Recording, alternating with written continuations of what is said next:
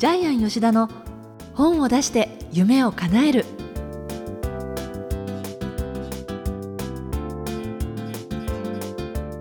小林まどかです。ジャイアン吉田の本を出して夢を叶える。ジャイアン今回もよろしくお願いします。はい、よろしくお願いします。えー、さてあのこの配信は9月の14日なんですけれども、はい。まあ、1ヶ月くらい前あのジャイアンの夏休みをちょっと振り返りたいなと思いまして、はい。どんな夏を過ごしたかちょっと教えていただけますか？えっと、基本的にですね、あの、8月14日に、えー田舎の新潟の墓参りがあるんで、必ず帰ってるんですね。あ毎年、はい。で、墓参りして、それから、もう、えー家族はほとんど、あの、母親しか、えー残ってないんで、ええ。お母さんに親孝行して、えーそれから、まあ、今回はですね、まあ、人数、少人数ですけど、同窓会があったんでね、うんえー高校時代のねジャイアン出てみんな老けてました。もうジャイアンが一番若かったんですけども、まあ、サラリーマンやってないんでね、えー。もうもう本当女性ジャイアはン今おいくつでしたっけ？今ね5758今年8、でもうすぐ還暦なんですけども、えーあだそうやって聞くとジャイアン若いですもん、えーもうみんなねお男性はおじいちゃんになって髪の毛真っ白で、えー。女性はおばあちゃんでもう孫いっぱい囲まれてるみたいな中でであともう一つねあの10年間田舎で飼っていた猫が亡くなってまして、ええ。ーもう帰る直前に亡くなったらしいんですけど、ーえ。ーえー本家のおじさんとうちの弟が墓場に持って行って埋めたそうなんですけども。うですか、えーでこれまあうちのフリーランスのデザイナーさんからもらった猫で、えーえー最初はあの体が真っ白なんでミルクって名前つけてたんですけども、、はい。つの間にかチコという名前になってて。でまあ老衰だったらしくてね、ええー歯が全部なくなってたみたいなんで。あでもまあまあ幸せな、幸せな人生かなというふうに思いますけどあねそうですか、まあ、10年ぐらいは今田舎に生きて、うん。親父亡くなってからもう56年生きてたんでね、えそういう感じでですね、えええーいろいろ思い出のある夏休みでしたね。あそうですか。じゃあ新潟はトータルどのぐらい滞在してたんですか？新潟は大体もう3日か4日ぐらいですね。あ忙しい、ええまたそうですね。お盆で、まあ、親戚集まってご飯食べて夜お酒飲んでみたいな感じで。へえ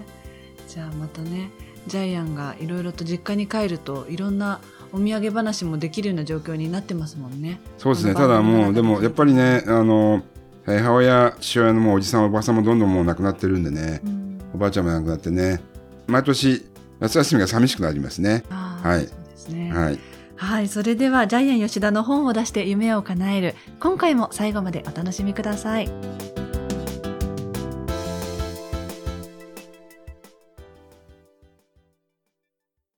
続いては、いい本を読みましょうのコーナーです。このコーナーはジャイアンが出版プロデュースをした本も含めて、世の中の皆さんに読んでいただきたいいい本をご紹介しているんですが、えー今回の一冊もジャイアンプロデュースの本なんですよね。はいじゃあご紹介をお願いします。毎月5000円で自動的にお金が増える方法。えー、換気出版さんから出ていますが、えー著者はパキスタン人の、えーミアン・サミさんです。はい。彼はですね、あの非常にまあ写真が本の表紙にあるんで男前なんですけども非常にハンサムですね。えで、アメリカのデューク大学を卒業してここで電子工学、医療工学、経済学を専攻している超エリートですね。しかも品川生まれなんですね。でそうですね、はい。えー日本に住んでまして、えーそれからお父さんが偉いですね。子供の学費に毎年4人子供がいたんですけども、えーその学費にですね、毎年1000万円出していた。あの本にもありましたけど、インターナショナルスクールに、えあのかなり遠いところでも通わせてたっていうことでね。で、家は四畳半で非常に貧乏だったんですけど、お父さんが教育費に惜しまず使う。え。ーその見栄とかですね、そういう世界から無縁で、見栄とかね、世間体にお金使うんじゃなくて、子供の教育にお金を使うっていうことで、えー兄弟4人全員が弁護士になったりね、ね。お医者さんになったりね、IT 会社、えーじ年商10億の IT 会社作ったりとか。で、えーサミさんは、元証券マンで、シティグループ証券で、えー6000億円運用していたっていう。まあそういう方が書いた本なので、今回は出版社で企画の争奪戦になりました。あそうなんですか。はい。えっ、と、まあ、えー7社ぐらいオファー来た時点でストップしたんですけどもその7社の中で争奪戦なので、これ今多分一斉配信したら何十社も来たでしょうね。ええはい。で、本格的に、えーお金に関する教育が学べる本です。で、この毎年5000円で自動的にお金が増える方法の中で、ウォーターフォール投資法っていうのを紹介してるんですけども、まあ、これ自体は本を読んでいただければ、えー、わかるんですけども、今回はですね、このウォーターフォール投資法、ウォーターフォールっていうのは滝って意味なんですけどね、うん、滝が流れ落ちるようにあなたの資産が増えていくっていうことなんですけど、それ以外に、えー、サミさんのお金に対する価値観、考え方、えー、知識、情報っていうのが非常にですね、学ぶべきところがあるので、こちらの方を中心にお伝えしていきたいなというふうに思います。はい。じゃあこのウォーターフォール投資法っていうのは多分聞いている方には何だろうっていうことだね、じゃあ、ウォーターフォール投資法に関しましては、じゃあ簡単に説明しますけども、ええ、3つの約束というかルールがあるんですよね。まあ、滝壺がいっぱいにならないうちに次の滝壺に進んではいけない。えー、要するに、最初に、えー、お金を稼いで、それからどんどんどんどん下の方にお金を落として、増やしたお金を落としていくんですけどもえ、それがまず第一のルール。それから、一旦ですね、お金を資産を増やす方法を始めたらえ、それに絶対に触ってはいけない。要するに取引を最小限にしていくとかですねえ。それから引き出さない。元のお金を使ってはいけない。えー、それから利回りをやっぱり重視してますよね。えー、こういう形でですね、えっと、どんどんどんどん資産を増やしていく。資産を増やしていくときのステージが ABC と3つありまして、最初のステージは、支出を減らし、資金を確保する。まあ、例えば生命保険はもうやめましょうみたいな話ですね。で、ステージ B は、まあ、税金対策ですね。うん、確定拠出年金に変えるみたいな形ですね。で、ステージ3は、まあ、例えば、NCSA を使った ETCF に分散投資する。まあ、詳しい内容はここでは話しませんが、本部を読んでください。誰でもですね、年利20%稼げる方法っていうのが非常に詳しく書いてあります。はい、はい。ちなみに私この本を読んで思ったんですけれど、パッと見るとタイトルから、あ、数字でどうやって資産運用していくか、しかも開いた時に表紙に内側にお金を24時間365日奴隷のように働かせようっていうのを見て、え、私これちゃんと読み切れるかなって思ったんですけど、はい、あの読み進めていくうちに、潜在意識のこと書いてるじゃないですか。そうですね。人がどういうふうにしたらば、その潜在意識を活用しながら、こう現実に取り込んで実現化していくかとか、あと小さい時の両親のその潜在意識に釣り込まれたお金を稼ぐと、例えば人が寄ってくるよとか、それで人に騙されるよっていうようなことも、ちっちゃい時に入ってると、常にそれがこうテープレコーダーとして頭の中でこう再生されてるっていう、そういうアプローチで書かれてて、ただのこれ、あ、資産運用っていうだけじゃない角度で書かれてるから、すごい面白いなと思って。そうですね。スラスラ読めちゃった。まさにそのお金のブロックがかかるテープレコーダーが毎回私たちの頭の中には、6歳までに刷り込まれてしまうわけですよね。まあそこのメンタルブロックを外す話も、えー、ジャイアンもすごく面白かったですよね。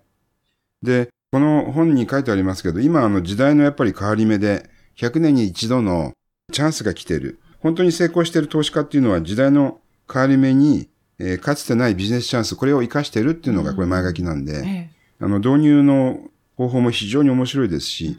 中身を読んでいただけると、科学的にね、お金を増やす方法。でなおかつ、お金を増やせない、えー、その、はい、マインドを外す、マインドブロックを外す方法っていうのが、たくさんたくさん科学的に、しかも、全部図解入りでね、え。えー、図解入りで書かれてますね。で、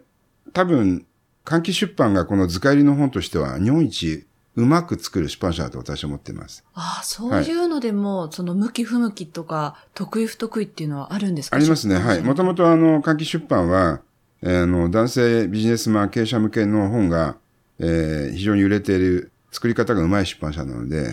はい。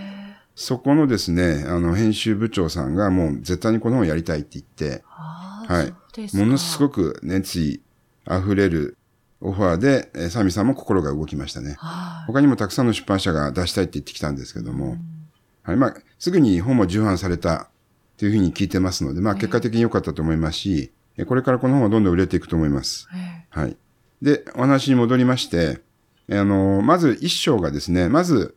えー、読者は皆さん、あなたはプアマインド、要するにお金が稼げない人なんだと、まず認めてください。あなたはお金の奴隷になっている。これを認めてくださいっていう章なので、これね、あの、作り方も非常に面白くなってるんですけども、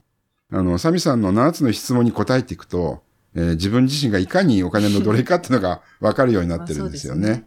で、ね、先ほどあの、まどかさんに年収3000万欲しいですかっていうふうに私お聞きしたんですけども、これが質問なんですよね。で、誰でもあの欲しいって言いますよね。でも欲しいって言った瞬間に、え結局はプアマインドなんです。高い年収を求めている限り、そこから抜け出せない。え結局、この本ではお金を稼ぐのではなく、資産を増やすことにこだわるべきだっていうのがテーマなので、はい。この質問はですね、非常に面白いです。うん、はい。あの、ぜひ、えー、やっててほしいんですけど、例えば天気が悪いのは誰のせい？はい。いくら税金を払いたいですか？借金が好きですか？みたいな、非常に単純な 質問なんですけども、それに答えた後に解説を読むと、あ、そうだよねってね。そうだ、私はお金の奴隷になっているっていうのがわかるんですよね。で、第2章はですね、お金の価値がどんどん下がり続けているっていう警鐘を鳴らしてるんですけども、えー、なんと皆さんアメリカのドルはここ100年で98%下がった。これ衝撃的な事実ですよね。ですから100年前に100ドルだったお金が今はたった2ドルなんですよね。で、怖いのは、今日本の、えー、日本の円、一万円札もどんどんどんどん価値が下がっている。えー、特にあの、アベノミクスで安倍首相が、えー、打ち出したです、インフラ政策によってですね、これから毎年2%ずつ、えー、どんどんどんどん日本の円の価値が下がっていく。で、これ世界の中でも急激に日本の円の価値が下がっていく仕組みを日本政府がやってるわけですよね。借金を減らすために。こういうですね、えー、私たち日本人が知らないお金の心情識がですね、うん、各章たくさんたくさん書かれています。だからその今までのこう仕組みの中で、だからこの時代にブロックチェーンが出てきてるっていうようなこともこの中に書いてますけれど、ええ、やっぱり今のお金の状態を知ることができる本だなっていう感じがしましたね。はい。でも考え方としてはもう一つ、稼ぐのではなく増やす。お金の奴隷ではなくお金の主人になる。まあこれはロバート教作も言ってますけども、成功哲学の本にはやっぱり基本的な大きなそのお金の支配者になる法則っていうのが必ず書かれてますよね。その中でもこの本は一番それをわかりやすく科学的に誰でも使えるように書いてある。うん、えー、ですから、この本読んで多分面白いと思う方はですね、とっても多いし、そのまま自分の専門分野を使って応用していくことができる、本当に使える一冊じゃないかなというふうに思ってます。うんはいじゃ最後にこの本の眼目ですけれども何でしょうか？はい、眼目はですね、えー、最初にジャイアン言ってましたけど、メンタルブロックを外そうにしました。はい。で、私たちはやっぱり誰かに支配されています。えー、例えば国とか仕組みとか税金とかですよね。そして私たちは誰かの奴隷になっています。で、結局奴隷になっているのは脳内テープレコーダーが私たちの頭の中には常に回ってるんですけども、こうしちゃいけないとか、ああしてはいけないとか。それは例えば親だったり、学校の先生だったり、社会がそのテープレコーダーを回してるんですけども、例えば、えー、一軒家を持つことが一人前の社会人である。でもうこれはもう完璧にあなたを奴隷化するための、あの、鎖である。みたいなことが書かれていますけども。あの、高度成長期の日本のこう、ええ、政策としてっていうことで書かれてましたよね。え、で、みんなその持ち家を持つっていうことに夢を抱いて、でもそれが結局国の中でのもう奴隷化されているシステム、ね、一生、一生国のために働く、えー、会社のためで働く人間を作り出す、えー、っていうのは、ローン組んだ瞬間にね、30年間、35年間、ずっと会社に縛られてしまうわけですからね。で、こういう形で私たちは常に誰かの奴隷、誰かに支配されている人生を送っているので、まずは今回の眼目はメンタルブロックを外そう。はい、こちらにさせていただきました。はい。えー、以上、いい本を読みましょうのコーナーでした。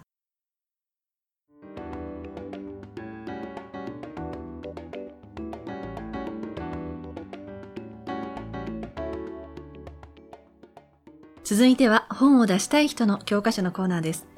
このコーナーは本を出すプロセスで出てくる問題を毎回1テーマ絞ってジャイアンに伝えていただくんですが、今回のテーマ何でしょうか？はい。お金持ちになる必殺技を見つけよう。えー、日本人はお金の本が大好きな民族なんですね。そうなんですね、はい。しかも、小さい時からお父さんお母さん、学校の先生からブロックがかかっています。人前でお金の話をしてはいけないみたいな、はいはい、お金を稼ぐのは、あまり良くないことだみたいな多分ブロックが世界で一番かかってる民族。だからお金が一番好きなように裏返しでなってると思うんですけども、本屋さん行ったってそういうお金に関する本って確かに多いですよね。はい、で多分一番多く出ていて一番売れてる本がお金に関する本だと思うんですけどもじゃあどんな本が一番売れてるか必殺技が書いてある本ですよね。で今回はウォーターフォール投資法というサミさんの必殺技が書いてあるのででこの本はまあ、本人の努力もあるんですけどもあのずっと長く売れ続ける本になると思います、はい、そしてですねもっと大事なのは人生の成功法則として実はお金のことを語れる人が一番お金が入ってくるっていうまた新しい法則があるので、えー、まあ資産を増やすっていうことも大事なんですけれども資産を増やす方法を教える人に一番お金が集まってくるので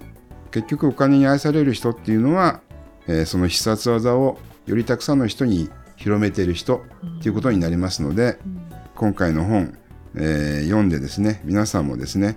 えー、人生の成功者必殺技を作っていただきたいなというふうに思ってます。実際ジャイアンがプロデュースしている本の中でお金に関する本っていうのは割合としてはやっぱり多い方ですか、はい、と真子さんの後ろに私がプロデュースした本の本棚があるんですけども、はい、もう23段全部お金の本です。あじゃあやっぱりそうなんですね。はい。かなりですねお金の本がえー、売れますし出版社も出したいと思ってますね。そうなんですね。はい、はい、ということで本を出したい人の教科書のコーナーでした。